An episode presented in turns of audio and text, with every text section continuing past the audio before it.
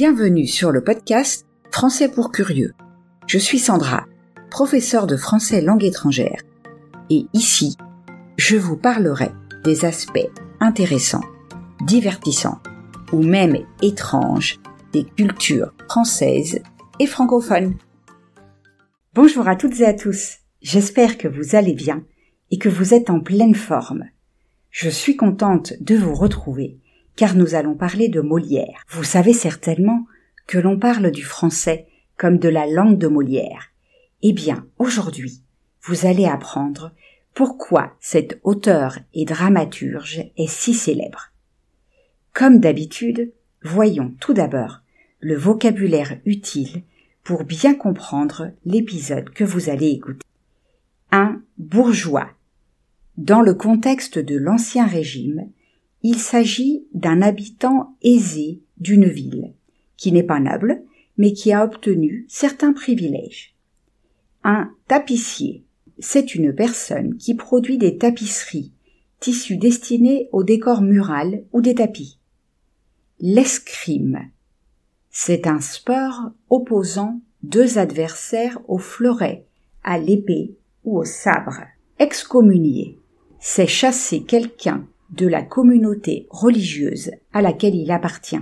L'entremise, c'est un mot qui signifie une intervention pour régler un problème, une médiation, à guichet fermé, avec toutes les places vendues au début de la représentation. Entrons maintenant dans le vif du sujet. Le vrai nom de Molière était Jean-Baptiste Poquelin. Il est né le 15 janvier 1622 à Paris et y est mort le 17 février 1673. Jean-Baptiste Poquelin est le fils de Jean Poquelin, un bourgeois de Paris qui avait acheté la charge de tapissier de la maison du roi. Dès l'enfance, le jeune Jean-Baptiste assiste à des représentations théâtrales, surtout des farces et des parades de comédiens ambulants. Il fait des études au collège de Clermont, aujourd'hui célèbre lycée Louis le Grand de Paris, où il étudie les mathématiques, la physique, la philosophie, la danse et l'escrime. Il apprend également le latin, ce qui lui permet de lire dans le texte original les comédies de Plaute, de Terence, dont il s'inspirera souvent pour écrire ses propres œuvres. À vingt ans, il aurait fréquenté l'université d'Orléans, pour y obtenir, ou y acheter, c'était possible à l'époque, ses diplômes de droit. J'utilise ici le conditionnel, car le nom de Jean-Baptiste ne figure pas dans les registres de l'université. Il rencontre, en 1643, une famille de comédiens, les Béjards. Il renonce donc à succéder à son père comme tapissier de la maison du roi. Il décide de devenir comédien malgré le sort qui leur était réservé. Ils étaient excommuniés. En 1643, s'associant aux Béjards, il fonde avec eux la troupe de l'illustre théâtre. Il choisit le nom de scène de Molière. Sa troupe, environ une dizaine de comédiens, joue des tragédies à la mode. Elle se heurte aux troupes installées à Paris, comme celle de l'hôtel de Bourgogne ou du Marais. Cependant, les entrées d'argent sont inférieures aux dépenses et les dettes s'accumulent. Molière est emprisonné quelques jours à la prison du Châtelet et est libéré grâce à l'entremise de son père. En 1658, la troupe part à Rouen, en Normandie, et obtient la protection du duc d'Anjou, frère du roi Louis XIV. Après un long séjour dans cette ville, la troupe de Molière revient à Paris en octobre 1658. Au palais du Louvre, devant Louis XIV, il joue sans grand succès Nicomède, tragédie de Corneille, et sauve la représentation par une farce, le docteur amoureux. C'est alors que débute la période faste. Molière et sa troupe sont installés par le roi au théâtre du Petit Bourbon et y jouent en alternance avec la troupe italienne de Scaramouche. Le roi l'apprécie beaucoup.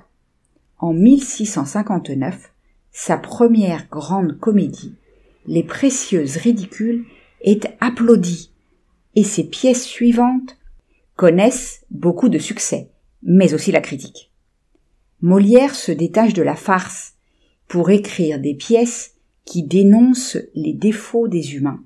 Certaines personnes attaquent des pièces comme le misanthrope et quelques pièces de théâtre sont interdites au public, comme le Tartuffe. Mais le roi protège Molière et lui demande de lui jouer des pièces pour le divertir.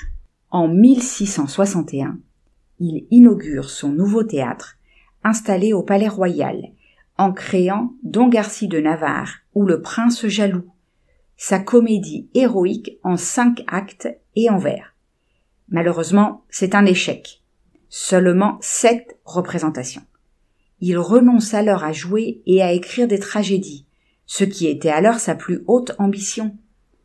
Il va désormais se consacrer à la comédie et donner ses lettres de noblesse à ce genre théâtral jusqu'alors méprisé par les grands acteurs.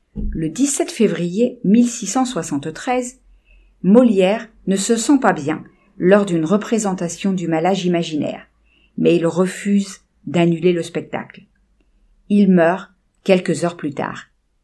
Étant donné qu'il n'a pas renoncé à sa profession de comédien, il ne peut être enterré selon les rites catholiques. Rappelez-vous, les comédiens étaient excommuniés. Cela pose cependant problème, car Molière est très connu. Que faire? Après des hésitations, l'intervention du roi et de l'archevêque, un compromis est trouvé. Molière sera enterré de nuit dans le cimetière de la chapelle Saint-Joseph sans service religieux. Passons maintenant à deux curiosités sur la vie de Molière. La première. Ses œuvres ont commencé à être jouées à guichet fermé. En effet, à cette époque, les mousquetaires, les gardes du corps, les gendarmes entraient à la comédie sans payer, et le parterre en était toujours rempli, de sorte que les comédiens pressèrent Molière d'obtenir de Sa Majesté un ordre pour qu'aucune personne de sa maison n'entrât à la comédie sans payer. Le roi le lui accorda. La seconde. Pourquoi existe-t-il la légende que Molière est mort sur scène? Vous venez de voir qu'il est mort chez lui. Alors, pour quelle raison dit-on souvent qu'il est mort au théâtre? Eh bien, tout simplement parce que les récits postérieurs à sa mort ont créé une version romancée du décès, probablement afin de le rendre plus émouvant. Je termine aujourd'hui en vous donnant quelques informations importantes pour que vous compreniez pourquoi Molière est si important en France. De nos jours, Molière est en effet considéré comme le plus grand auteur comique français. La langue française est connue comme la langue de Molière. L'origine de cette phrase provient de la coutume d'attribuer à chaque grande langue le nom d'un auteur célèbre associé à son pays. Par exemple, pour l'anglais, on dit la langue de Shakespeare, ou pour l'espagnol, la langue de Cervantes. Le théâtre du Palais Royal est devenu, sept ans après la mort de Molière, la comédie française, parfois désignée par la périphrase La maison de Molière. Ces pièces y ont été jouées plus de 33 000 fois depuis sa création. Enfin, en France, la Nuit des Molières récompense chaque année, par des trophées appelés Molière, les meilleurs acteurs, auteurs, techniciens et spectacles de théâtre. Et voilà, nous arrivons au terme de l'épisode d'aujourd'hui. Merci de l'avoir écouté jusqu'au bout.